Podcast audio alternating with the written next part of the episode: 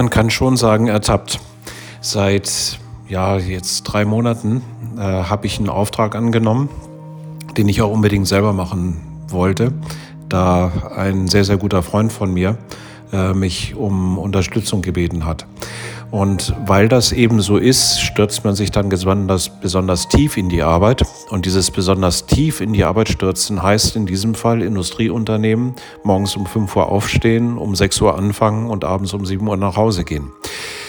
Jetzt geht dabei eine ganze Menge verloren, was man üblicherweise machen sollte.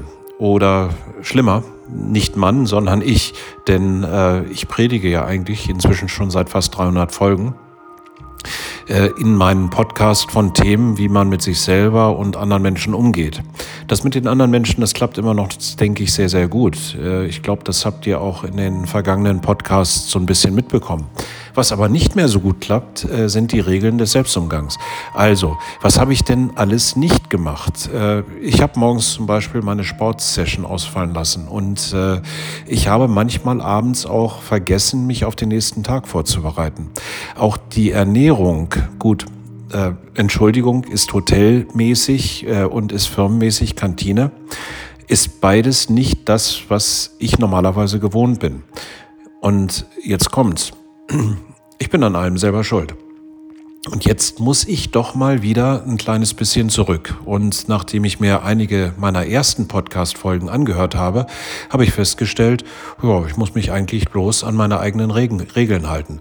Und vielleicht macht ihr ja mit. Hört einfach mal so ein bisschen random in die bisherigen Podcast-Folgen hinein. Und vielleicht ist doch das ein oder andere dabei, wo ihr sagt, Mensch, das hätte ich gern mal gemacht, bin aber noch nicht so richtig dazu gekommen. Also versucht's doch einfach nochmal.